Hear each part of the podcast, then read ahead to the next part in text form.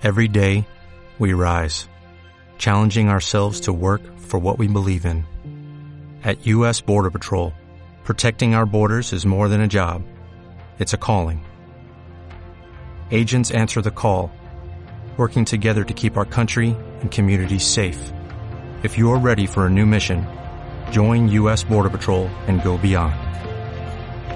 Learn more at cbp.gov/careers. Hola, buenas noches a todos. Soy Pablo Castillo, Neo Rider, y tenemos también aquí a Yo soy Irene de Aro. aquí Irene de. Aro. Y hoy, como veis, es un mundo muy especial porque hoy tenemos a un invitado increíble con nosotros. Bienvenido con nosotros, Juan Invernón. Al que damos un aplauso como a todos nuestros invitados, pero en este caso con un valor especial, que es que tenerle aquí esta noche para nosotros muy grande, como corredor y como amigo. ¿eh? Exactamente. Muchas gracias. Esa es nuestra idea. Eh, por el chat, ya lo tenéis activado, podéis eh, ir comentando lo que queráis, como siempre, todas las noches, hacer todas las preguntas que queráis para Juan o para nosotros.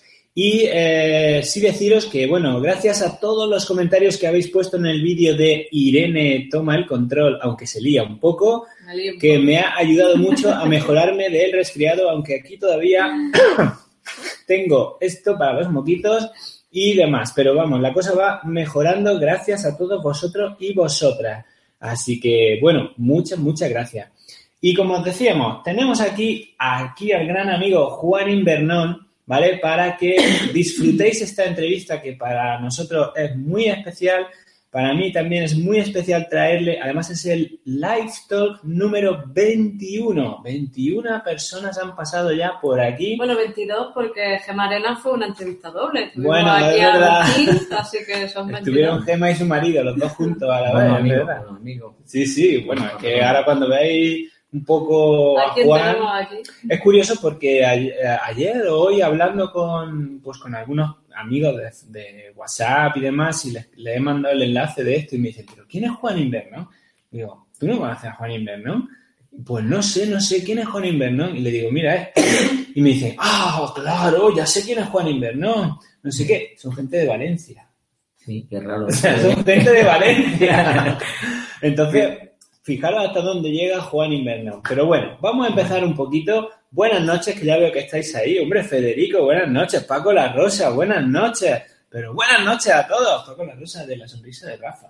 Ajá, Ah. muy bien, muy bien. Carrerón. Mm. Importante, sí, eh, tenéis que hablar un poquito fuerte porque hoy, si, como estamos sin los micros, no sé si se nos irá bien. Eh, vosotros en el chat, por favor, decidnos si nos oís bien y si no, que estos dos que hablan muy bajito, no sé por qué, porque hablan así de bajito, que no, no entera, pues que hablen fuerte, que tenéis que se oiga bien a todos, ¿no? Bueno, Bueno. pues Juan, muchas gracias por estar aquí con nosotros. Gracias a vosotros por invitarme. Esto es una, ya te digo, una entrevista para mí muy, muy especial. Eh, y bueno, pues vamos a ir empezando poco a poco a desgranar la carrera de Juan. Eh, Juan y yo nos conocimos, creo recordar, en 2013, en una aventura que para mí fue además una especie de, podemos decir, una, eh, no sé, no sé cómo llamarlo, fue una especie de salida de... ah, salida del infierno a la luz o algo así, que fue una Sierra Nevada Ultra Trail. No es el Ultra de Sierra Nevada, es otra cosa que se hace de forma invitacional. ¿Verdad, Juan? Cuenta un poco esa aventura o cómo fue aquello, ¿no? Aquello pues una quedada que hicimos un grupo de amigos Eso, eso me ha quedado. con Emilio, que Emilio es el que más o menos llevaba el tema. Y Sí. la verdad que lo pasamos genial, ¿eh? Aquellos años ya no me acordaba de... Tres días de ruta. Tres días y mm, ella, esa era la segunda ya, ¿no? Esa era la segunda. Creo que la segunda. Sí, tres días de ruta por Sierra Nevada en plan trail running, que hicimos pues 100 kilómetros en los tres días, durmiendo una noche en el postero alto y luego toda la integral, otra noche en el eh, Poqueira. en el Poqueira y ya de ahí todo, todo, todo, todo, todo, todo hasta eh, Granada. Bueno, la Granada Sí, Sí, sí, porque- sí. Bueno, no fue, fue el año que, que unos tenemos para un sitio, otros para otro. Sí, ese. Unos fuimos a Treveles, otros Al final, es bueno, a Granada, quiero decir, sí, llegamos Al hasta, final hasta. Treveles, Sí, y sí. ya cogimos el autobús y volvimos a... Porque había mucha nieve, no podíamos pasar por el Exacto, paso de, por el paso de, de los machos. por el paso de los machos, exactamente. Exactamente, bien exactamente. que lo pasamos aquel fin de semana. Eso lo pasamos increíble. A ver si rescato un vídeo que hice de aquella época que no lo... Bueno, está en el canal, pero está un poco... Está en oculto ahora mismo. Y si lo rescato, eh, os lo pondré un día y lo, lo podréis ver porque eso es... Yo creo que es antología del trail running, ¿eh? Pues, Fue- Además, la gente que íbamos, ¿eh? venían los de Murcia, Son venía grupo... Marga, Sí, sí. venía Paco, Super Paco. Super Paco también, que además lo podéis ver escalando con un solo bastón por las paredes de nieve. O sea, Además, fue fue- alucinante. Eh, eh, fue un fin de Pero bueno, eso es, no hablemos de eso, de, mí, porque eso es cuando pasado, yo te ese ya conocí. el Fue- pasado. yo, no te, yo te conocía de haberte visto en, pues en las redes y tal, pero no había salido nunca contigo. Esa No. fue un poco la, el momento en el que empezamos a salir eh, Todavía no éramos, juntos. no éramos muy conocidos todavía en este mundo. No. Y bueno, Juan, pues a ver, un poquito, eh, cuéntanos cómo, cómo una persona como tú empieza en el trail o cómo conoces el trail eh, y cómo de, de ahí vas metiéndote y metiéndote hasta, bueno, mm, a lo que ahora iremos comentando del palmarés que puedes tener, ¿no? Que es, bueno, bastante impresionante. Yo la verdad que cuando nos conocimos, llevaba ya unos años corriendo, pero empecé en asfalto. Empecé con un asfalto y conocí el trail fue en una carrera que para mí es de las más bonitas que hay, que fue Sierra Elvira. Ahí fue donde empecé a correr en el trail y a partir de ahí, pues bueno, ya me di cuenta que lo que me gustaba más era el trail. Fui alternando unos años trail y asfalto Ujú. hasta que prácticamente pues, lo que hago es trail. Asfalto hago alguna, Mm. ahora vamos en la media de Granada si no pasa nada, pero especialmente trail. Y, y del trail, la media y larga distancia, que es lo que más me, me gusta. Cuando hablamos de media distancia, ¿de cuántos kilómetros estamos hablando? Pues de maratón para arriba, de 40, 50 kilómetros, es realmente donde yo disfruto más. Mis ritmos son más acordes conmigo. Ujú, ujú. De ahí ya, pues, hasta, hasta las 100 millas, que es lo Sí, el sí. clásico. Clásico, pero el clásico. ¿has hecho ya 100 millas? Sí, sí. ¿Cuál Hice es? millas. Pues hice en la de Loja, la última frontera, para conseguir puntos Claro, para la- el Mont Blanc. Es una el carrera, ¿verdad? Hacemos un paréntesis un poco desconocida, la última Sí. frontera de Loja. Algún día hablaremos de ella. Pero sí. daban tres puntos que nos faltaban para ir a Mont Blanc y la hicimos. Eh, luego he hecho alguna más. Bueno, luego ya bandoleros cuando hice con la primera 148 Ujú. y sí he hecho una más de 168, aparte de esa, ¿eh? no recuerdo. Sí, Luego era 150, Mont Blanc, 120. ¿no? En Mont Blanc Pero está- Mont Blanc, Mont Blanc fuimos a la, a la larga y se quedó en 103 ese año porque llovió mucho. fue en, en 2000 nevando. 2010 No, no, 2012 creo que fue. o 2012, 2012 ¿no? creo que El fue, año sí. malo, malo, sí. Sí, y ahí nos quedamos luego ya el Genal con 120. eh, estuve en la en Andorra, que ha sido una salvajada. Pero hice la Miti, que eran 112. Pero aquello como si fuesen sido 200, ¿sabes? Y bueno, pues, Pues fíjate, ya tenemos ya han aquí- pasado varios de 100 kilómetros, he hecho muchas veces. Sí, no, sí. Ya ves que historia hay, pero Bueno, luego hice otra que fue en, en Alicante, hice una que fue la primera, 168. Y esa fue la primera que hice hace ya muchos años, aquella carrera, la primera edición. Que vi que también nos, nos, nos llovió, nos cayó granizo, ¡buah, qué pasada! Era la primera ultra que hacía, la, la primera vez que pasaba la noche corriendo En vela, montaña. En vela. Nos perdimos a medianoche con Carlos Gómez de Almería. Carlos. Impresionante, qué recuerdo aquello. Mira, por ir dando un poco de salida a las preguntas que tenemos aquí, ya Sí, tenemos muchos espectadores, todos están refiriendo que eres, bueno, un, todo un referente, que un montón de gente que te quiere, un montón de gente que te sigue. Y bueno, aquí tenemos, por ejemplo, a Sergi Pifarré, que es un habitual en el canal, y que te quiere preguntar cuál es la carrera hasta el momento que tú consideras que más has disfrutado. Bueno, la que más he disfrutado, sin duda, fue Bandolero en 2014, porque la gané, me sentí eh, fenomenal y yo creo que he disfrutado ahí, fue, aquello fue muy, muy, emocionante. Siempre la recordaré. Para mí, Bandolero, siempre, ya desde aquel año, la llevo grabada a fuego en mí, pero el año que la gané fue lo más. Hay un momento en que tú dices que bueno, el correr empieza a ser importante en tu vida, empieza a tener un papel fundamental. Antes estábamos hablando, estábamos en una cena de amigos y como también están aquí nuestros amigos que están visitándonos a través de esta onda, ¿no? queremos trasladar algunas preguntas y algunas respuestas que tú has tenido con nosotros. Bueno, ¿cómo llegaste al trail?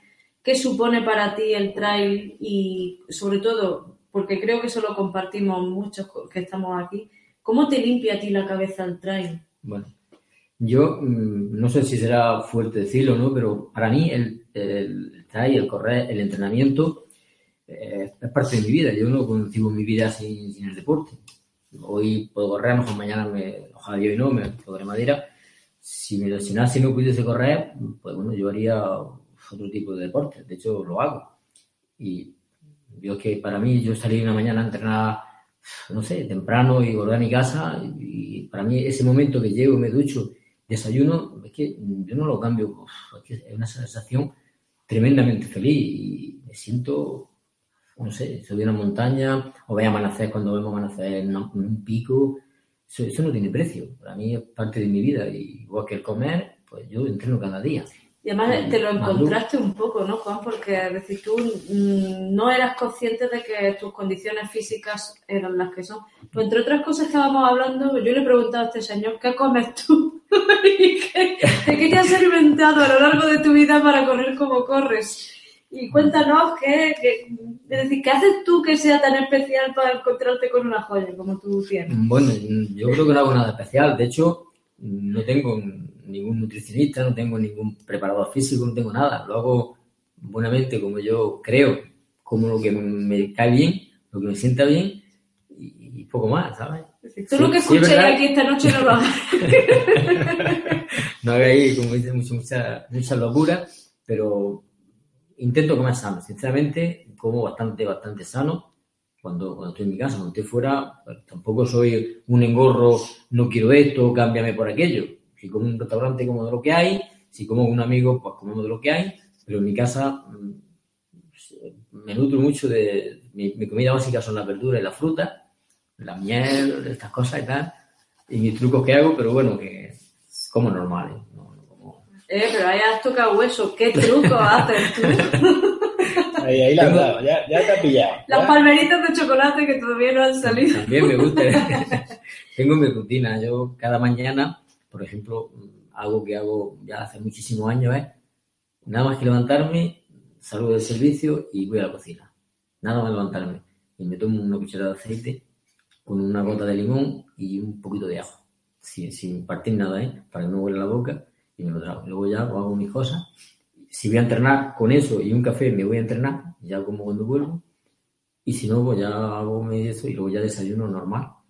Eso lo hago cada mañana, no, no varía nada. Y, y el 90% de mi desayuno está basado en aceite, miel y tostada. Y el zumo de naranja, que eso no puede faltar, claro. Y eso, bueno, eso bueno, es el 90% de los días del año. Y luego, pues al mediodía, a media mañana mucha fruta, al mediodía me encanta la comida de cuchara, me encanta. Donde voy y hay cuchareo, pues, como cuchara, comida de cuchara. Uh -huh. A media tarde más fruta todavía y por la noche mm, ensalada. Pero aquí nos, nos, nos, acaban de decir que tu truco es vender los souvenirs en, ahí en las muñecas. Eso es tu truco. eso que no parte, que gracias a eso puedo, puedo desplazarme a correr por ahí y tener mi tiempo Cuéntanoslo, Juan, de qué vives actualmente y dónde podemos ir a visitarte un día cualquiera. Sí, porque Juan está bueno. inmerso en una nueva aventura profesional. O sea, que desde hace un año. Sí. Uh -huh. Es una aventura que yo pues, pues, la conocía desde, de, digamos, en el mostrador hacia afuera, nunca en el mostrador hacia adentro. Pues tengo mi tienda en el muñeca y gracias a eso estoy viendo. Dejé el trabajo que tenía con las postales después de 28 años y vivo de eso. Sí es verdad que vivo de eso, pero no siempre me voy a encontrar allí, porque allí voy cuando tengo que ir, pero tengo mucho tiempo, o me da mucho juego para encontrarte para en la montaña. De hecho, vosotros lo sabéis que me fui a hacer una visita y no, y estaba. no, no, estaba. no estaba. No estaba. Pero cuéntanos cómo se llama tu tienda para que, que te quiera ir a ver. Bueno, pues estoy en la muñeca en el Paso Marítimo de la playa de San Cristóbal y se llama Souvenir Lidia, lo mismo que mi hija. Bueno, eso es para que... Ahí... sí, sí, Juan. Sí, bueno, pues ahí no vendo nada, prácticamente nada de deporte. No. Pero bueno, vendo cosas Pero yo he visto una cosa que es parte de tu secreto, que es el rascador de ajo. Sí, que bueno, lo estuvimos bueno, puesto- estuve- Claro, no lo compramos, sinceramente, se lo conté antes a Juan porque se nos olvidó. Yo te- Pero tenemos yo te lo voy a regalar, yo te lo voy a regalar. Pero bueno, eso es para que veáis que aunque aquí Juan sea lo profesional que es, que además está respondiendo a las preguntas mirando a la cámara, ¿eh? que no nos mira ni a nosotros, que está mirando a la cámara. ¿eh? Aparte viene como un pincel con su ropa de su equipo nuevo, el Vision Bicha Inverse, que ahora hablaremos de él, tiene su trabajo. Mm. ¿Qué es lo que queremos responder aquí siempre que traemos a alguien que es pro, pro, pro corriendo? Que todos trabajan, que aquí, menos al Kilian, a nadie le da el trail para vivir. Así que las cabecitas estas que piensan, oh, yo voy a correr mucho y voy a vivir solo de correr. Búscate un curro, búscate un curro, porque es difícil. Y Muy como este es un canal de Andalucía, tengo que romper una lanza para los que nos veáis fuera de Andalucía. Los andaluces trabajamos y mucho. Y que mucho. estoy muy harta de escuchar lo contrario. Aunque no nos dé el sueldo. Todo el mundo, en Andalucía, Andalucía. Y antes, antes de seguir, porque esto ya mm, tengo que... Eh, claro, has tocado un tema, ¿no? ¿Cuál? Cuando has dicho de que trabajamos, yo, yo mm, le doy un consejo porque hay mucha, muchos niños jóvenes ahora en el trail, que el boom este del trail, y bueno, es verdad que motiva mucho los podios, motiva mucho correr, ser un poco que te conoce la gente y tal, pero los pies en el suelo, que esto es, mm, hay que entrenar en, los- en nuestro tiempo libre y correr cuando podemos, mm, disfrutar de, de los amigos, que hay gente que conocemos, pero principalmente mm, hay que, vivimos, los que ya somos más mayores en nuestro trabajo y los que vienen detrás, los niños jóvenes, tienen que, que prepararse para ese trabajo, es decir, tienen que estudiar o, bueno, o lo que estén haciendo, pero eso es primordial, Sí, eso es fundamental. eso es primordial. Yo quería saludar un poco a todos los que estáis esta noche en el canal. Gracias, porque siempre aparecéis, siempre estáis aquí con nosotros.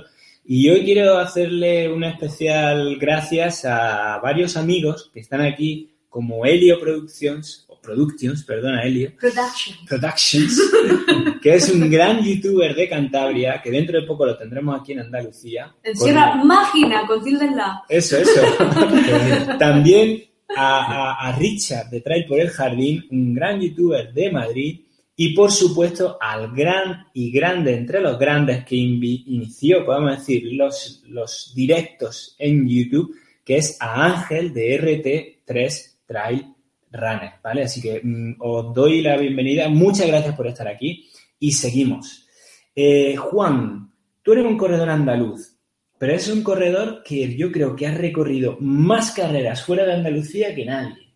Cuéntanos qué carrera te ha significado a ti más mm, fuera de Andalucía. Eh, en España, no nos vayamos al Mont Blanc ni nada de eso, pero fuera de Andalucía, por ejemplo. Hombre, mm, yo para mí creo lo que más me gusta y si pudiese estar allí todos los fines de semana sería Pico de Europa. Soy un enamorado de Pico de Europa.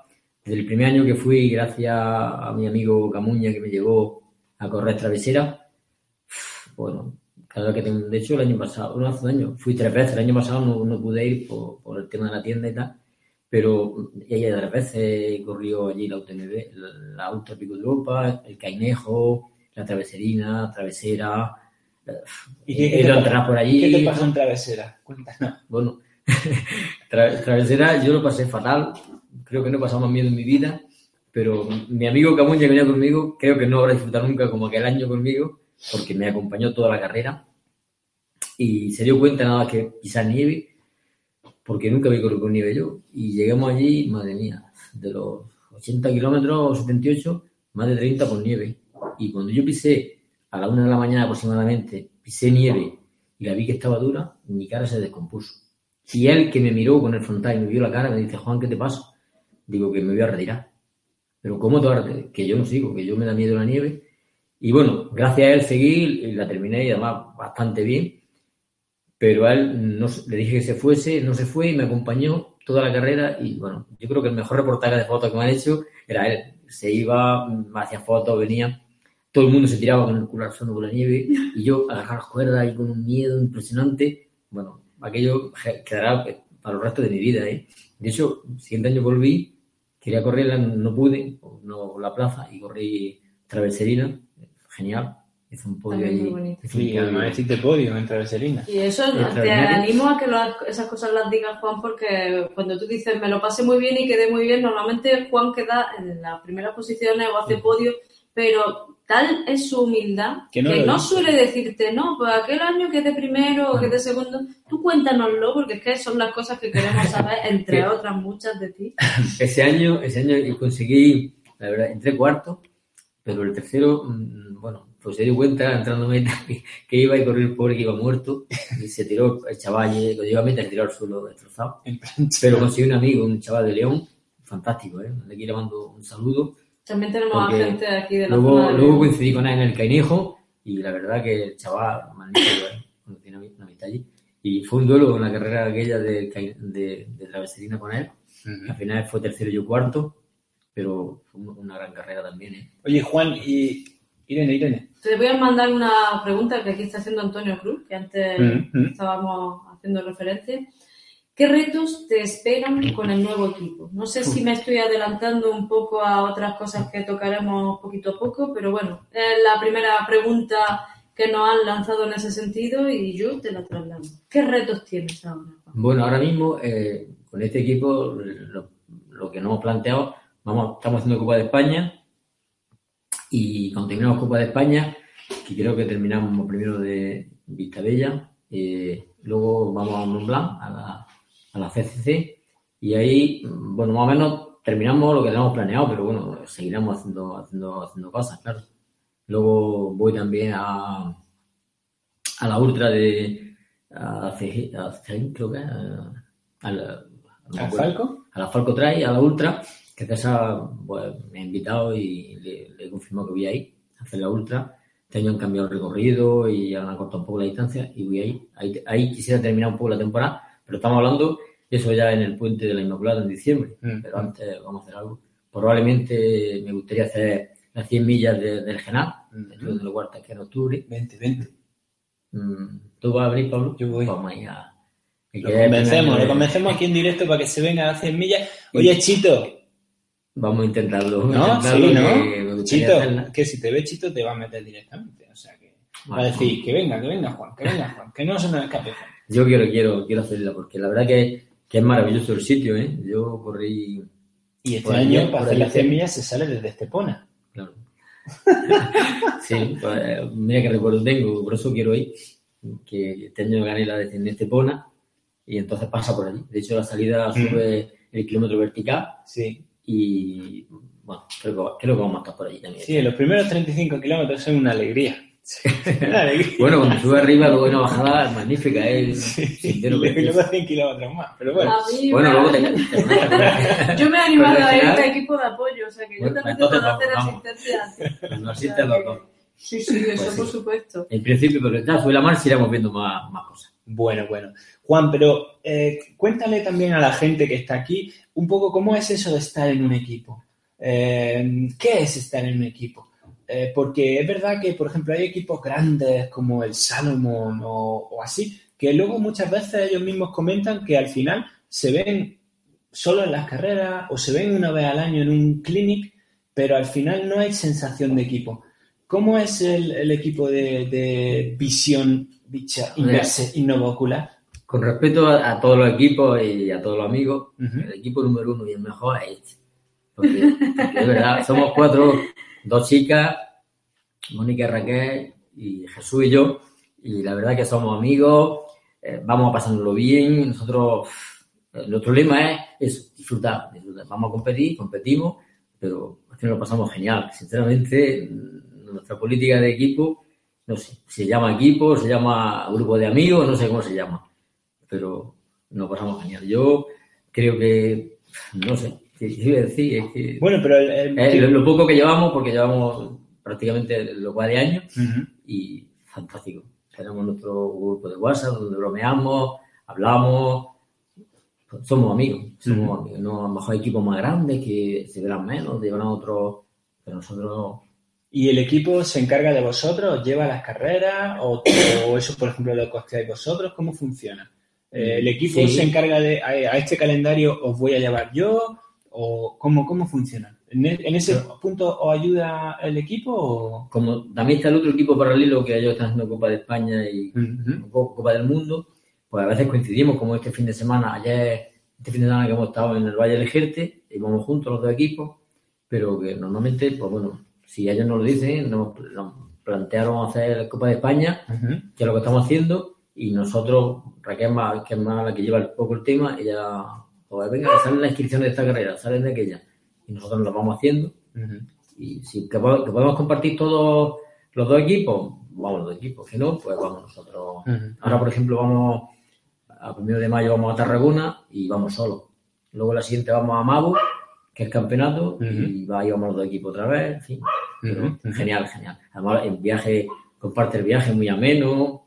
Este, este viaje teníamos, íbamos juntos y bueno, hacer viaje con nuestro amigo Manu, Manu Anguita, venía y así. Con Manu, con Dani García, con Iván. Sí, bueno, Iván no, ya está en... Dani ahora no, no ha venido porque Está por los otros lesionado. días y tal, no, no ha venido.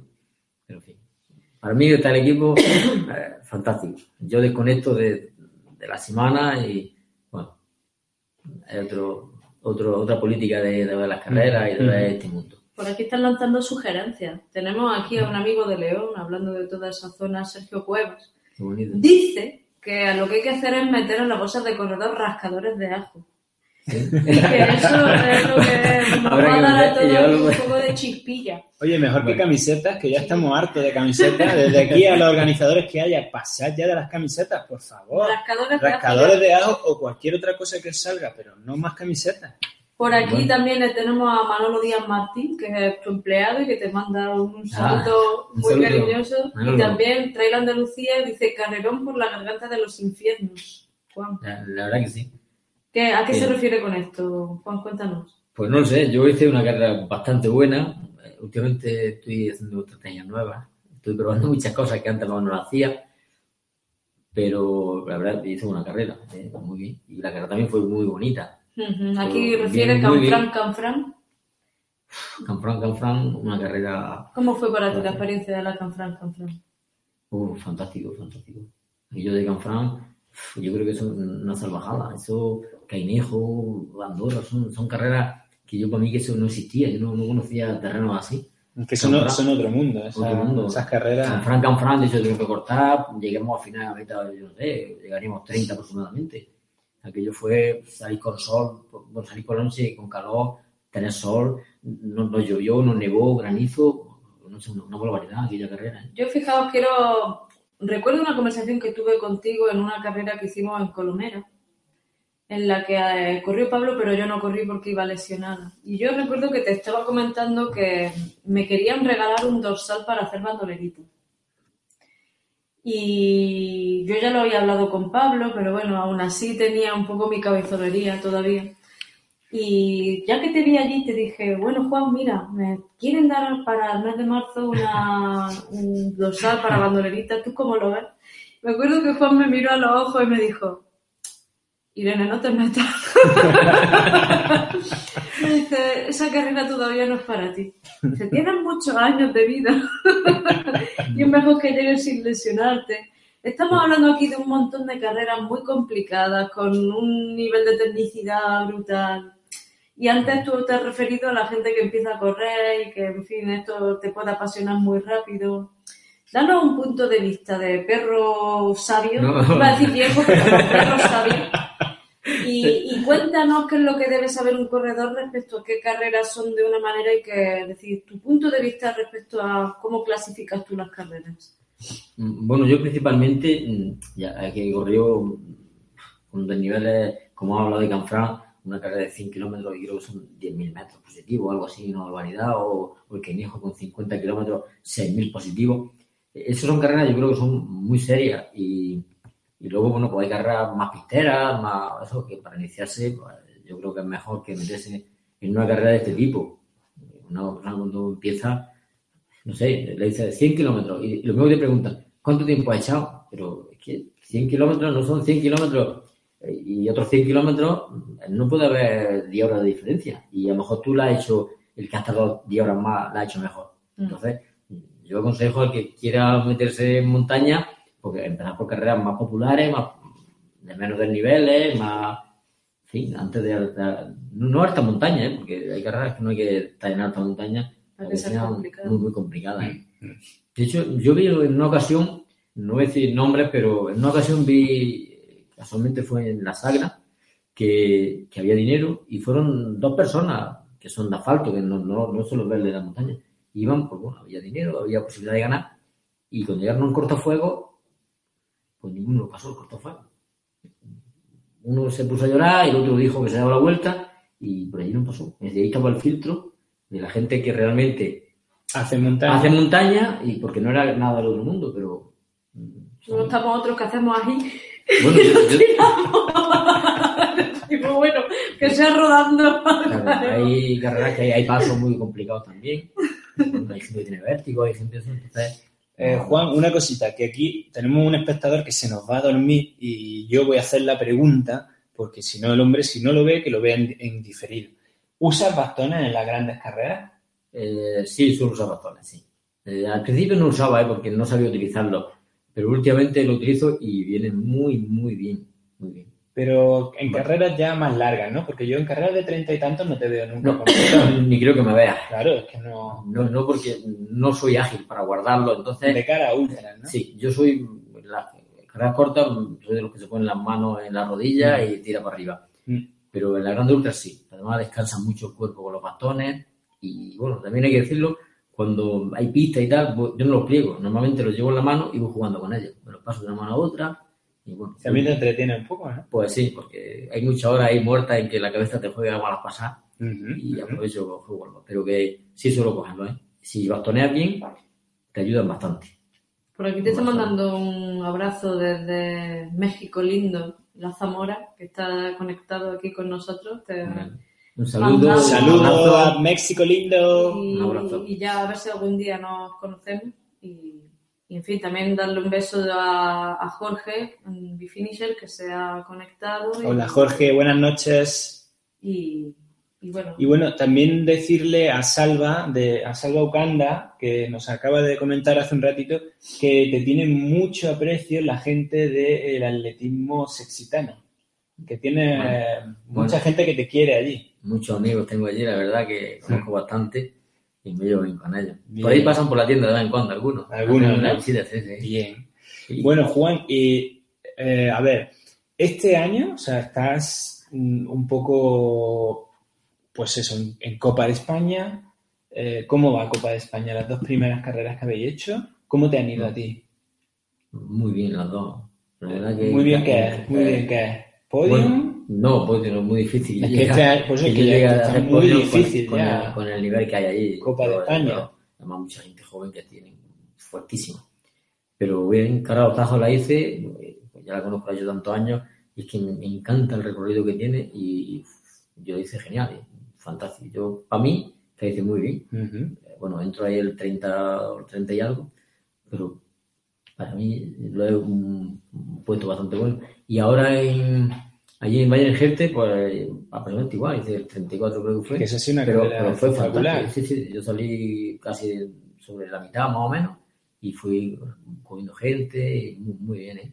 También, ya lo he dicho antes, que yo soy de carreras más de media, larga distancia, no carreras de 27, 30 kilómetros. Mm, mm. Yo no, soy- no soy rápido. son carreras que si- a ti se te quedan, se Ah, te quedan sí, cortas. Yo vengo con el ritmo, a lo mejor cuando lleva ya una hora en carrera, es cuando a lo mejor pienso sentirme bien. Mm, Al mm. principio voy por- con la agonía esa de no soy tan rápido. yo. Mm. yo quiero sacar a colación un tema, hablando de las carreras en las que tú ya te sientes bien. Eh, estábamos comentando que el año que Pablo hizo bandoleros, tú hiciste la bandolerita. Y yo tuve la suerte de que iba siguiendo a Pablo y de resultas, pues también iba siguiendo a otras personas como a ti, Juan. Eh, y yo me acuerdo de verle pasar por un avituallamiento y que justo detrás pasara tu competidor y así os estuvisteis batiendo el cobre durante toda la carrera. Quizás ese fue la, digamos, la- el momento competitivo más de infarto que tuviste en toda tu vida deportiva, ¿es posible? Pues probablemente sí, porque es que fue toda la carrera mm, detrás de Dani, Dani Román. Y bueno, ya con el meta nos dijimos los dos, voy a enseñar contigo, es conmigo y yo. Porque fueron 80 kilómetros en una distancia más o menos. Siempre íbamos entre 2 o 5 minutos, ahí jugábamos. Él me veía a mí, yo lo veía a él. Había veces que me acercaba, se me iba, él me veía que yo me acercaba. Bueno, aquello fue un duelo. Yo creo que yo no pensé nada, ¿eh? Yo era siempre, era como, vas como la presa que tiene que quieres cogerla, quieres cogerla. Al final me sacó un poquito más, ya cuando del bosque se me fue un poco, pero uf, 80 kilómetros detrás de una persona ahí segundo, segundo, segundo, segundo. Y el tercero de vez en cuando lo veía también. Yo pensaba que iba a ganar, digo, vamos al final Dani y yo vamos a reventar y, el tercero va a venir detrás nuestra y se va, se va a encontrar. Pero yo antes te lo decía, a mí lo que me parece admirable de verdad, y creo que ahí es donde de verdad se, se establece la diferencia entre los grandes competidores y los que no son grandes competidores, es la capacidad para, como se suele decir, no entregar la cuchara, es decir, capacidad de sufrimiento para no decir, bueno, venga, pásame, ya está, déjalo. Bueno, la, la carrera es tan larga, es que pásame, pero no sabes después si te puede volver a pasar. Es que, es que no sabes, son muchos kilómetros y no sabes en qué kilómetro puede venir el tío del mazo, ¿sabes? Y, y, bueno, para, para que no te venga el tío del mazo, y ahí engarzamos con una pregunta que, acaba de meter Ángel. Eh, eh, ¿Qué comes en carrera, en este tipo de carrera? Eh, para que no te llegue ese bajón. ¿Qué tipo de, no sé, pregunta eso, ¿no? ¿Qué, qué, alimentación o qué alimento es el que nunca te vas a olvidar de tomar en un ultra? Bueno, yo en la ultra principalmente como del avituallamiento. Normalmente no llevo casi nada. A lo mejor me meto dos o secos y una barrita por si se alarga mucho el avituallamiento. Pero como de lo que hay en los avituallamientos normalmente. Y si te ponen kikos duros de esos que no hay que los mastiques. Pues los chupo un poco, chupo la sal y, los tiro. Señores organizadores de carreras, no nos gustan los kikos a nadie. Están siempre enteros. Los kikos no, por favor.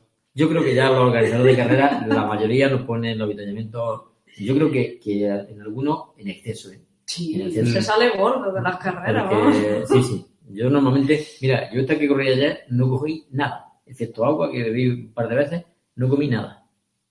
Yo no, yo creo, pienso que para este tipo de carreras ya tienes que ir comido de antes.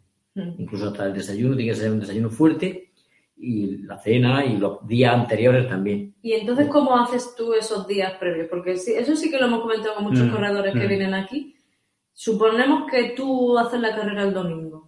¿Cómo es tu pauta desde el miércoles anterior, por ejemplo? Bueno, vosotros ya me conocéis y sabéis que yo no soy una persona tampoco que lleve una rutina muy especial.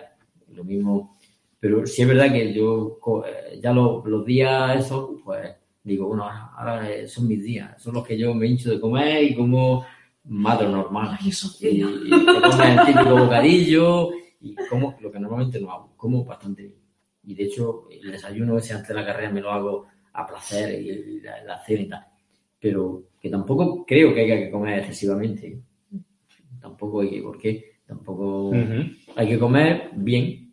Y una pregunta que hace aquí Richard, ¿y música te pones, por ejemplo, en los entrenamientos alguna vez? Sí, todos los entrenamientos que hago cerca de por la mañana, lo habituales. si voy a una quedada, si no nevado por ahí, no llevo música. Pero cada mañana que salgo a entrenar, llevo música me he acostumbrado y me motiva mucho la música, la llevo. Pero en, en carrera jamás llevo música y no llevo y es más todavía. Creo que no había que llevar música en, carrera. Explícalo, porque no intuimos por qué, pero explícate. Pues creo que no, porque mm, en la carrera, primero nos encontramos con, más gente, nos, adelantan, hay veces que se adelantan en sitios muy complicados, muy estrechos, y, y siempre ya, antes de llegar, eh, por la derecha, por la izquierda, pero si vas con música no te enteras de nada. Ya se han dado casos, bueno, que interrumpe y tal. Entonces creo que no hay la música y hay que ir pendiente, principalmente pendiente al entorno que estamos corriendo y disfrutar de, los sonidos que hay del agua, de animales y tal, pero muy pendiente cuando los compañeros cuando te piden paso y creo, creo que debería estar incluso prohibida la música. Yo lo sé que hay gente que la lleva, ¿eh? Y compañeros que se ponen su música van enseñando. Pero cuando estamos en la montaña deberíamos de ir pendientes a, la carrera. ¿Y una canción que sea la favorita tuya? Bueno, yo soy de los antiguos. Cualquier música del año 80 me, encanta. Pues a ver si ahí va a hacer el secretillo, ¿eh? Así que nos pondremos música del año 80. Yo te quería preguntar también una cosa antes de ir pasando más cositas que están entrando aquí, pero bueno, un montón. Es, eh, es algo que yo ya le he estado dando vueltas eh, no sé cómo tú lo ves y cómo lo veis vosotros también, los que estáis ahí. ¿Qué tal si las carreras de montaña, no ya la carrera de pueblo de 30 kilómetros, pero carreras de montaña importantes, pues no sé, una Ultra Sierra Nevada, un Cainejo, un tal, un cual, eh, no se balizaran? y se realizaran solamente con el track en tu reloj. Mm, Por supuesto, puntos de control, pero sin tener que balizar. Simplemente con el hecho de que tú llegaras con tu reloj y tú tienes que tener el track descargado, se te mira como eh, elemento obligatorio el track descargado, vale, lo tienes, puedes correr la carrera. Y a correr. Bueno, a lo mejor en algún momento llegará muchas carreras así. Yo te voy a hablar mi opinión personal. No me gustaría que llegase ese momento, porque aunque parezca que no, pero yo jamás llevo un track en el reloj. Porque yo soy, mm, estas cosas me, me, so- me sobran. No, no sé meter el track, no, sé, Ujú. no sé llevarlo. Entonces llevo el pulsómetro, veo los kilómetros por los que llevo, veo las pulsaciones y poco más. Entonces yo soy muy torpe y de hecho hay carreras que quisiera hacer, pero es obligatorio el- porque no hay señalización, el- con el GPS, el track, y no lo hago porque me voy a perder, porque no sé interpretarlo. Entonces yo Vale, ahí, vale. bueno, que puede ser que en un futuro haya muchas carreras más así, pero yo lo pasaré mal o no lo haré. Porque, Yo creo porque que tendré que enseñarme, ¿no? muchos quedaríamos fuera, que somos despistados. Yo Bueno, yo que lo, hay propongo porque eh, es una cosa que ya se está dando, por ejemplo, en las carreras de bici de montaña. En las carreras de maratón y de cosas largas de bici de montaña ya no te las marcan. Simplemente te dicen, monte usted aquí el track en su GPS y a volar. Y creo que sería una manera incluso de disfrutar un poco más todavía de la montaña, porque el hecho de me puedo perder, este, aquí y allá, no sé, no sé. Pero bueno, es verdad que por aquí me dice Richard que él sin las gafas no ve en el reloj, así que no le va, no le va a Es verdad que hay que ponerse gafas de cerca, que somos ya todos mayores. Ni con gafas ni sin gafas, que no sé. No, no, no. Bueno, bueno, vamos a seguir. Una Dale, preguntilla dale. que tiene aquí Sergio Cueva. ¿Cuáles son tus favoritos para el Mundial? De la gente que sabes que va al Mundial. No, no, no voy a dar mi opinión, es que no tengo ni idea. No, No lo no tienes sé, muy no claro. sé. Además, yo es que también pienso que, que la carrera eh, es- a lo mejor va el mejor, en las mejores condiciones y tienes que tener el día, tienes que tener muchas cosas y hay muchos niveles. Eh, Entonces ahí no, me- no me atrevo a dar un poco de, no sé. Bueno, por aquí hay un saludo muy especial de RTT Trail Runner que dice que es un gustazo tenerte por aquí. Pregunta si hay algún alimento muy concreto que tú en carrera antes hablabas de los higos, ¿no? Sí. Los higos secos. Para mí es primordial y bueno, me, me encantaría que lo pusieran en todos los videollamientos porque eh, la gusta y en carrera, si voy un poco y quiero picar algo y veo que hay, eh, para mí la carne de membrillo. Si hay carne de membrillo, suelo coger en los avituallamientos, normalmente si tengo ganas de, de coger algo. Lo que te da un subidón eso que no veas de, de azúcar. Pero me gusta, la veo natural, bueno, tomamos geles y son Ujú. más- Fíjate que yo hablándolo con un nutricionista me dijo que no debía tomar carne de membrillo porque me daba un pico muy fuerte y luego me daba un bajón. Cosa que me sirvió a mí como excusa pa- para comentar mis malos resultados, pero no. Bueno, ahí entramos también en, en cada, en cada, cada persona lo que, como dijera ciertos alimentos. ¿eh? Mm. Porque- Y aquí, bueno, una pregunta de Richard que voy a lanzar también. De todos los corredores y corredoras con las que has coincidido en carreras, ¿quién es el personaje que más te ha sorprendido y por qué? Eso es difícil porque Juan ha coincidido, He coincidido con tantísima gente, pero alguien te habrá marcado mucho, ¿no? O de alguien te habrá pues, quedado. no recuerdo ahora, sí. Hombre, yo, yo tengo para mí, que le digo muchas veces que es mi heroína, creo que es mi compañera de equipo, no por ser mi compañera, ¿eh? sino porque Mónica es una persona que trabaja y tiene tres niños pequeños, no sé de dónde saca tiempo, corre, corre fantásticamente bien, de hecho ayer hizo podio en, Mm. allí en Jerte, y, y yo la he visto llegar a una carrera y los tres niños se le pegan, los coge a los niños, digo, "Uf, por Dios, que yo no, que llego tranquilamente y tal, y llega uno muerto, y cómo tiene fuerza. Para mí, creo que esa persona no, es, es- admirable, ¿eh? Es digna de admirar, un- una mujer que tiene su trabajo, su casa, y tres niños pequeños, que son pequeños los tres niños, y, y cómo se antes. Ah, Bueno, por decir una, he conocido tantísima gente Mm. peculiar, pero bueno, por decir una, pues diremos ella. Ujú. Ujú. Bueno, y aquí el amigo Helio, que iba conduciendo y se ha conectado conduciendo, ahí se ve, ahí se ve lo... lo- En lo- la carretera. Sí. No, no, Sí, hay, que, que- hay que darle las gracias, hombre, hay que darle las gracias. Nos pregunta que cuántas horas de entreno ha hecho a la semana, más o menos. Y si hace algo de entreno cruzado. Sí, y Sí. bueno, y aquí Adolfo Alain bueno. pregunta que cómo es una semana tipo Sí. de tu entrenamiento. O sea Así que lanzamos aunamos las preguntas de Elio Vale, y. Adolfo. Lo hablo un poco. Sí, Pues probablemente yo hago menos kilómetros entrenando de lo que la gente se piensa. Mm, No hago tantos kilómetros entrenando. Sí he hecho muchas horas, pero porque hago mucho deporte. Aunque parezca mentira, voy a decir una cosa. Yo no, mi, mi deporte principal no fue, no fue, no fue el trail ni, ni el correr. Yo el primer deporte que hice fue nadar. De hecho, nado. Esta mañana, después de una carrera, lo que hago es nadar. Eh, pero sí, yo he hecho muchas horas porque a lo mejor hago dos horas de entrenamiento y luego me voy por la tarde al gimnasio y me hago dos horas de spinning o me hago body pump o nado tres horas. Es decir, hago muchas horas de deporte, pero varío mucho. Hago mucho spinning, porque la bici en la calle no me gusta. Hago mucha natación. Yo soy de los que puede estar dos horas nadando en la piscina. ¿Pero te lo pautas de alguna manera o te lo ordenas de alguna o manera? según cómo te apetece. Bueno, pues normalmente la semana, si he competido como este fin de semana y compito otra vez el sábado en, en Chamizo, pues entonces ayer vine de, de la carrera, hoy estado nadando. Si no tuviese estado aquí, seguro que hubiese hecho una clase de spinning o algo en una gimnasia, seguro, no hubiese parado. Mañana había rodado un poco eh, y no haré más nada. Y el miércoles, pues seguro que echaré, haré dos o tres horas corriendo y luego haré algo en el gimnasio. Y el jueves ya disminuye un poquito.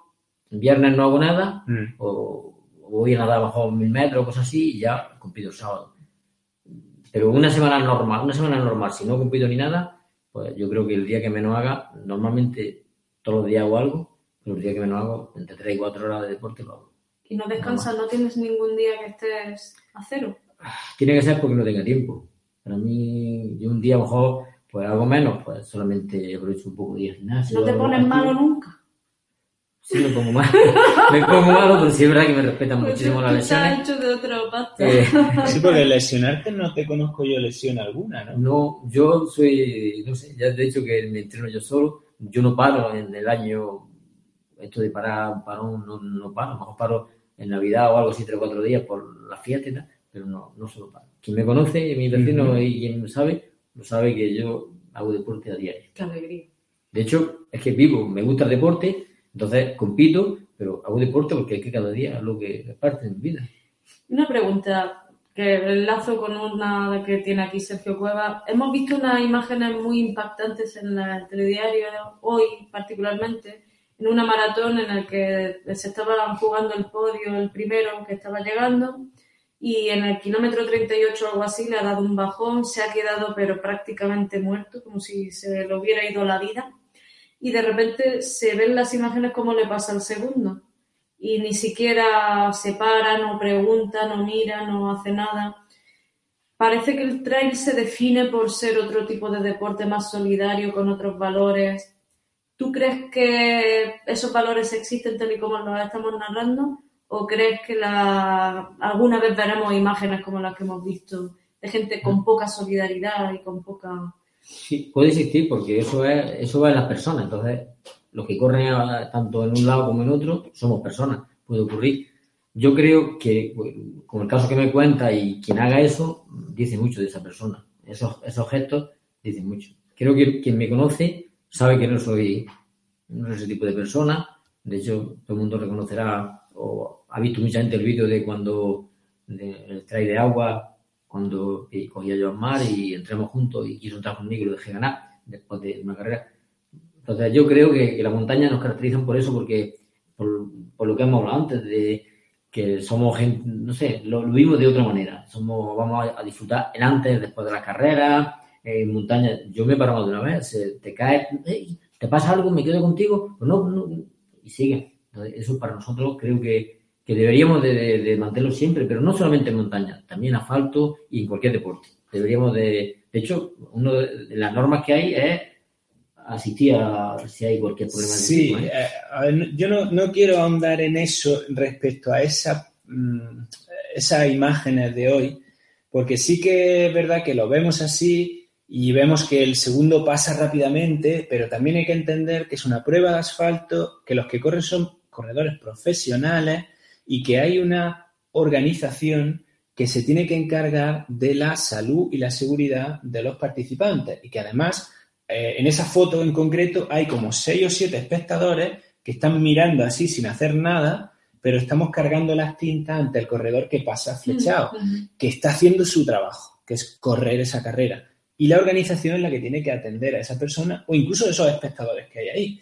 No sé yo hasta qué punto un- una persona que se está jugando todo mm, tiene que pararse para atender a alguien que se ha desvanecido. Eh, no lo sé, no lo sé. Eh, es un debate que no, que no creo que debamos entrar No. hoy aquí, porque además en es diferente. Cuando Juan, por ejemplo, se paró a recoger a Joan Marc y, y- y llevarlo con él a entrar, es distinto. Yo también me he parado en trail a ayudar a la gente, pero es que en la montaña no hay nadie. No, no hay una organización hasta que tú, pues, lo que le ha pasado a Joaquín ahora, que se ha caído en una cima, y hasta que dos corredores no se dieron cuenta que él estaba ahí, nadie le iba a atender. No hay organización que te pueda atender. Al final, la montaña hace que nos unamos más, pero en el asfalto yo, no sé cómo lo veis vosotros y vosotros, creo que es, es distinto. Eh, Es un deporte totalmente distinto. Y, y hay unas reglas, hay unas cosas y mm, creo que se deben cumplir. Pero por suerte, la mayoría, yo creo que sean tanto en asfalto como en montaña, no, no, no asistimos y eso. Pero sí es verdad que una persona va delante y tal, los ritmos que lleva, pues no para. Hombre, claro, pero- estamos hablando de los que se juegan la carrera. Pero o sea, también hay que decir que no- nos jugamos la carrera, pero que, que no vivimos de esto. Que si Exacto. no se gana, no pasa, No pasa nada, no pasa nada. Yo creo que, yo por ejemplo, eh, tengo el caso ese, no pasa yo, ya está. Pero mm, yo dejé ganar a John Mar, yo gané un buen amigo. Es decir, que, que yo no gané una carrera, gané un buen amigo que está por encima de todo. Ganar una amistad, pues vale más que ganar una carrera. hombre, al final la amistad es para siempre. Las Eso carreras pasan, ¿no? Y, y lo que sí es para siempre, y me están pidiendo aquí que lo haga, es preguntarte tu peor momento en la montaña.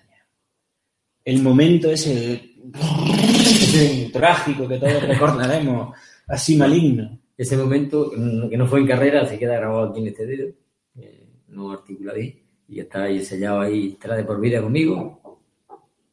Cuéntalo, en cuéntalo, porque, Nevada. porque te ponen los pelos de punta. La verdad que, bueno, pues sí, fue, fue en Sierra Nevada a las 4 de la mañana, estábamos entrenando para un amigo y yo que queríamos hacer sur ahí, y estamos viendo tramos, y nos fuimos del puerto de la Ragua a ver un tramo hacia la ruta de Almería, con tan mala fortuna que me caí, tropecé en una piedra y justo di en otra, estaba puesta de perfil y me corté el dedo, se veían ahí complicado como estaba aquello y tuvimos que llamar a rescate a 112, me tuvieron que rescatar a la Guardia Civil.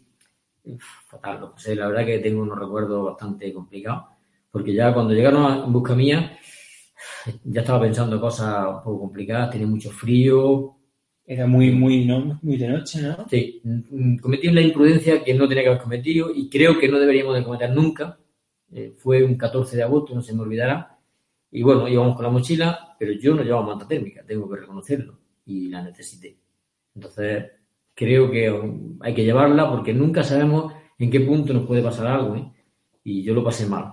Mm, Todo el mundo lo recordará, salimos en las noticias y tal. Lo pasé complicado aquella vez. Pues esas cosas, tenerlo presente, que yo salgo con la manta térmica hasta cuando tengo que hacer 10 kilómetros alrededor de aquí, en el monte de aquí, de al lado de la puerta de casa, porque es que nunca Sí. sabes lo que te puede pasar. No, Sí, pero tú lo haces porque allí hay moreras y luego te las Bueno. traes. ¿no? Bueno, y, y no llevamos hasta- si, no, hay chumbera. si no llevamos el móvil, creo que, que me quedo allí porque tardaron dos, dos horas en sacarnos de allí, estamos a más de 20 kilómetros del coche y claro, Raúl, compañero, llevaba el móvil y él fue el que llamó y con las coordenadas la Guardia Civil llegó. Tú no a- llevabas móvil tampoco. Yo sí llevaba, pero mm, yo no era capaz de llamar. Yo ya tenía ahí frío, yo me veía la sangre, me veía el dedo mal y yo no tenía ni fuerza para llamar. De hecho, me decía, no tomaba Juan que, que nos buscan aquí y yo me daba igual, yo quería moverme porque ya estaba pasándolo mal. Ese, siempre- es el, ese es el peor momento que he pasado en la montaña. ¿eh? Como bebe un poco de agua que te estamos dejando seco, dice. Medidas de seguridad, tu GPS, también avisar a la gente a dónde vas en montaña, un montón de cosas que, bueno, a veces no andamos Eh, con precaución. Si se puede decir dónde por la zona que va a estar y eso, pues mejor todavía, para que sea fácil localizarte. Y luego por aquí en el chat tienen un lío entre el membrillo y el track del GPS. Ya No, es que están comentando que, que, que últimamente no hay muchos membrillos en las carreras, pero que algunos lo están probando y les va muy bien. Eso es lo que estaban comentando algunos de ellos. Y, Yo y creo que, que a mí me, me cae perfectamente duro. por eso que es, es cuestión de probarlo. Hay cosas como, ¿no? Que cada uno le van a unas cosas mejor y otras También, peor. también es verdad eso, ¿eh? que cada cuerpo es un mundo y Y entonces ese fue tu momento más duro, pero duro espeluznante, porque en un momento dado te viste que, que a lo mejor no lo contabas. sí, sí, yo lo vi un poco, como ¿Y decir, la oreja al lobo. Claro. cuidado con, esos, fácil, ¿eh? Cuidado con esos momentos porque la verdad que son momentos que uno no se suele enfrentar a ellos y a veces no sabemos cómo vamos a reaccionar en un momento así. Y nos podemos sorprender de nosotros mismos para bien o para mal, ¿eh? que es el problema. Sí, sí. Eso Seguro. lo conozco por casos de algún amigo y, y es delicado. Pero, y en un plan un poco más lúdico, ¿cuál es la carrera más dura a la que te has enfrentado? ¿O cuál es, el- o cuál es tu La- recuerdo más duro de carrera? En La- carrera. Cuerdo más duro, yo creo, yo creo que la más salvaje que he hecho es Canfrán, Canfrán. Es la más Sí. salvaje, más que la Mythic, más que la travesera, es que son más muy que el parecidas, ¿eh? La, la Miti también tenía tela, aquí cada, cada uno en su lugar. El cañejo igual. ¿eh? El cañejo mm, muy dura, pero yo, a mí se me hizo menos duro porque es que disfruté un montón. Ujú. Yo disfruté ahí, qué pena que hubo una desgracia ahí en esa carrera, pero yo disfruté, mm, por eso no la vi tan dura, porque es que como yo la disfruté, me sentí bien toda la carrera, pues no.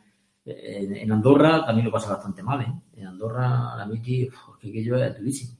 Hablamos del Mont Blanc y tal, pero la verdad es que Andorra no, no, no había descanso. Es que es subir, bajar, subir, bajar, ¿no? Yo recuerdo ya en el kilómetro 90, digo, este ya lo tengo hecho. Iba, enchufado por la tarde y tal. Y llego en el avituallamiento y miro hacia arriba y me encuentro allí unos caballos y entre medio de los caballos dos corredores. Digo, pues digo, ¿por allí qué pasa? Y me cayó aquello, me cayó una nube encima que, madre mía, eso era un paso hacia arriba y cinco hacia abajo. ¿eh? Si alguien ha hecho hasta en Andorra y ha hecho la Miti o, o la Ultra, se- sabrá lo que es aquello. Aquello llega a un pico y... Cuéntale, cuéntale a nuestro amigo Enfan Savage, que está conectado ahora mismo, cuéntale que Hola. tiene Canfrán, Canfrán y la Mythic ahora pendientes en su lista. Ah, ¿este año? ¿Este No, año? este año no creo, que este año tiene la Eumilac, pero las tiene pendientes ahí de hacerlas.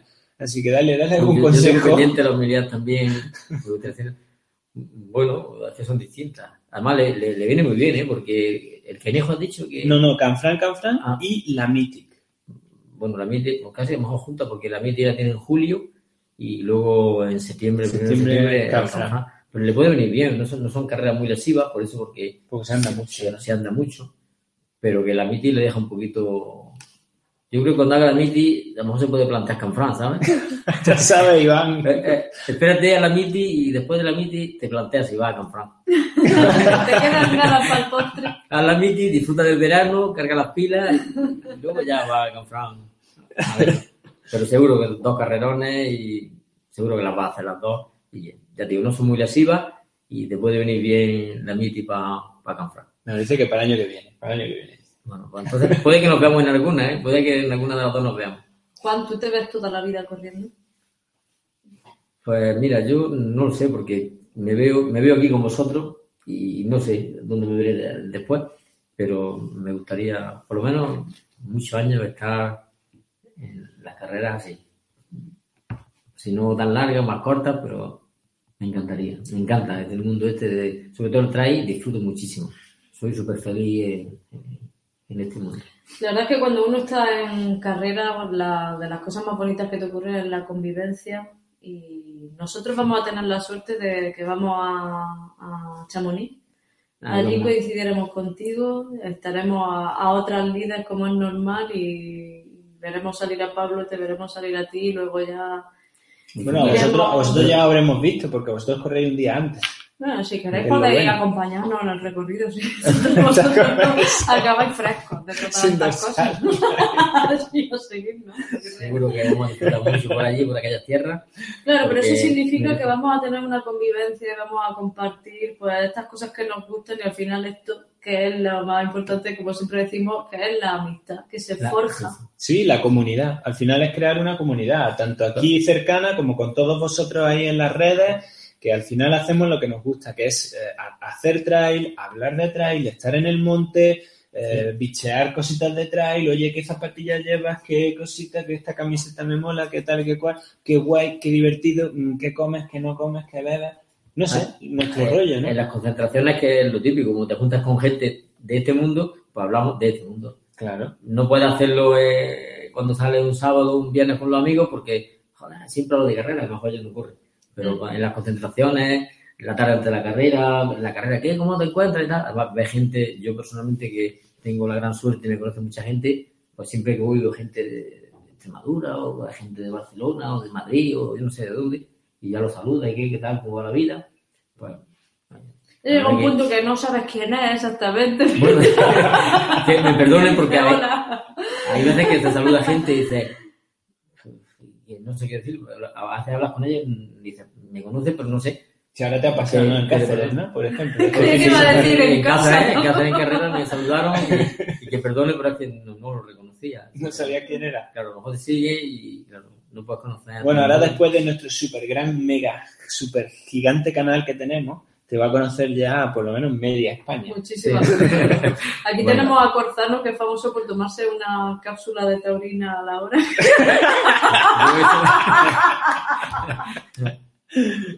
no era taurina, era Sales, ¿no? No, era taurina. Bueno, tú sabrás, Corzano. Tú sabrás, no quedó Corzano. claro, no quedó claro.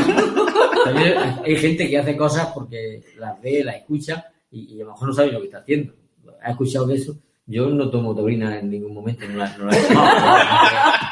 ni ni Pero- siquiera. Pero nunca. Bebo- no, yo no he tomado nada de eso. Y Bueno. geles estoy tomando hace muy poco. Antes no tomaba tampoco geles, ahora me tomo alguno que otro, pero no tomaba. ¿Pero con cafeína o con taurina?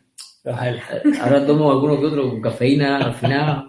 La verdad es que me gusta mucho el café. Corzano pone un tímido ja, ja, ja. bueno, tú sabrás. Bueno, gracias, Corzano, perdona la broma, pero es que Es que te queremos, esto es así, te queremos, te queremos. Y te queremos a ti, Juan, que en fin. Bueno, yo creo que, a ver, somos muchos ahora mismo conectados, pero eh, estos son las 11 de la noche ya y Juan se tiene que acostar, que aquí el hombre mañana tiene que nadar sus dos horas o lo que sea. No, No, mañana mañana, ya- va a rodar, Ah, mañana yo va a quiero rodar. contar una cosa antes de despedirnos. Juan ha salido a entrenar conmigo. Pero que- bueno, sí que muchas fue- veces hemos ido No, pero sí que quiero decir que yo recuerdo en más de una ocasión que hemos salido tú y yo, además muy temprano por la mañana, de decirle, Juan, él me decía a mí, oye, ¿a qué hora sales tú? Y yo le decía, a las 7, y a las 7 le venía bien siempre. Pero para mí, una de las, decir, tu calidad como persona está demostrada por muchos motivos, pero No. que seas capaz de echar tu ratico con una persona que rueda al ritmo que puedo ser yo y, y- y que yo no me sienta en ningún momento al lado del gigante que eres tú como corredor, No, no, no. eso es, vamos, No, no, aquí no es gigante, no no gigante. Yo corro, mucha gente lo sabe con los que he quedado, que igual corro una persona que, que se inicia y hay que andar y correr, que, que corro pues, normalmente con la gente más o menos que suelo salir o solo, pero que yo si alguien queda conmigo jamás lo dejaré atrás y si voy en un grupo siempre estoy pendiente de que nadie se quede, porque es que mm, una persona que a lo mejor no va al ritmo tuyo, si la deja, pues ya otro día la desmotiva, no, no. Siempre eso, eso lo tendré siempre presente y salgo y si hay gente que me pide, Juan, ¿quieres salir contigo? Pues yo intento buscar un grupo para salir, agradable salir con la gente. Cuando sales con gente que salir a disfrutar de ellos, conocer a las personas, hablar, sí, echar un rato a gusto, que es lo que se trata, no, ya se compite la carrera. A mí siempre me decía, Juan, es que tú escuchas muy bien. Yo decía que no puedo Es que hablar. eres muy agradable. Así que bueno, Además, eh, corriendo es el momento de hablar, hablar de muchos temas, se aprende muchas cosas. Es un momento bonito para compartir con la gente también. Al final Juan entiende lo que es cuando decimos una salida social. Oye, que el domingo hemos quedado para hacer tal ruta. Sí, pero no hemos quedado para pegarnos hachazos. Hemos quedado para hacer una No, ruta. no, no. Y hacerla en plan trail running, disfrutando y tal. Hay veces que hay gente que eso no lo entiende y empiezan y meten el turbo y dices, pero bueno, ¿qué es lo que van a ganar? ¿Qué ganan? No lo sé. Nada. Hay que, hay que ganar esa amistad y se gana así, como hablando, compartiendo y saliendo en grupo todos juntos y uno una cosa, el otro otra. Y ya, ya hay momentos para salir solo y hacerse los, los ritmos que uno quiera y todas esas cosas. Pues sí. Bueno, Pero hay tengo que decir una cosa. En la pregunta, muchas personas que se han incorporado un poquito más tarde han preguntado sobre alimentación, sobre entrenamientos cruzados. Mm, Queremos dejar claro que Juan ha hablado de eso Sí, a está lo largo casi de la todo entrevista, en por la eso entrevista. no hemos pasado específicamente esas preguntas, pero bueno, os invitamos a que ahora ya en diferido, pues la disfrutéis con tiempo y, y- y la, la degustéis despacito. Sobre Y- todo porque es difícil que Juan conceda esta entrevista. Nos ha costado mucho traerlo aquí y luego el cheque que tenemos que entregarle por ahí Sí, fuera, ¿vale? Pero eh, Eso sabéis, todo el mundo sabe que, que- que no, es, no es cierto, Pablo. Que te- yo soy, soy una persona fácil para todo. Que Muy sí, fácil. Viene a esta humilde casa donde además eh, hemos cenado, hemos estado un rato Muy a gusto y agradecido de estar con vosotros. Y bueno, nos veremos siempre por ahí en las carreras y Hombre, que nos veamos, que nos veamos. Pues lo dicho, señores y señoras que estáis ahí, vosotros que estáis aquí, muchísimas gracias por estar ahí una noche más. Son las 11 y 5, nos hemos pasado 5 minutos, pero bueno, creo que la ocasión lo merecía. Sois 45 personas ahora mismo que estáis ahí, que os debemos todo nuestro respeto, todo nuestro cariño, toda nuestra ilusión. Muchas gracias por hacer lo que estáis haciendo, que es que crezca este canal y que cada día tengamos más ganas de hacer estos live talk, esos vídeos de la semana, esas cosas. Eh, entre todos habéis hecho que se me cure el resfriado, aunque tengo aquí todavía el pañuelo, pero muchas, muchas gracias. Sois grandes y lo hacemos por nosotros, por vosotros y porque todos los que estamos aquí, estos 48 entre nosotros, amamos que amamos el trail. Muchas gracias, Juan, de verdad, Gracias. por haber estado con nosotros, por habernos dado esta entrevista, este rato. La gente está mm, diciendo que es un placer escucharte, que es una alegría simplemente verte y ver cómo transmites la pasión que tienes por el deporte. Y bueno, pues gracias de verdad a todos. Y te dejo que seas tú el que despida hoy conjuntamente con Irene este, esta entrevista de hoy. Bueno, pues gracias a vosotros por traerme aquí, por lo que hacéis, porque realmente hay programas muy interesantes. Y especialmente, pues gracias a los que habéis estado ahí detrás. Y bueno, espero haber estado a la altura, aunque a mí me cuesta mucho trabajo porque los nervios me. No, no sé, yo no sé eh, explicarme mejor bien, pero bueno, lo mejor que pueda y ya está. Y Bueno, que siempre puedo- estoy a la disposición de cualquiera, en lo que buenamente y humildemente pueda ayudar a quien sea, sabe que lo tiene. Y yo soy una persona sencilla y, y creo que quien me conoce ya lo sabe bien. Lo importante es estar gustico. Muy a gusto, muy a gusto. Repetiría. Yo sí, encantado. Pues nada, esto es un emplazamiento que tenemos que hacer en algún otro momento porque teníamos Vale. conversación contigo para, Para el rato. Bueno, para rato largo, la verdad. Pues lo dicho, Pues quedaros con este nombre, Juan Invernón, para todos los que seáis de fuera de Andalucía, que nos estáis viendo, que lo veáis en vuestras carreras, si va a alguna de vuestras carreras, que os fijéis con él y que, pues eso, os fijéis cómo va, porque va, como decía por aquí un amigo antes, es la Gacela de Santa Fe. eh. Y con eso lo dejamos. Buenas noches a todos, noches, muchas gracias, muchas y nunca, nunca dejéis el trail. Un abrazo. When you drive a vehicle so reliable it's backed by a 10-year, 100,000-mile limited warranty, you stop thinking about what you can't do and start doing what you never thought possible. Visit your local Kia dealer today to see what you're capable of in a vehicle that inspires confidence around every corner. Kia, movement that inspires. Call 800-333-4KIA for details. Always drive safely. Limited inventory available. Warranties include 10-year 100,000-mile powertrain and 5-year 60,000-mile basic. Warranties are limited. See retailer for details.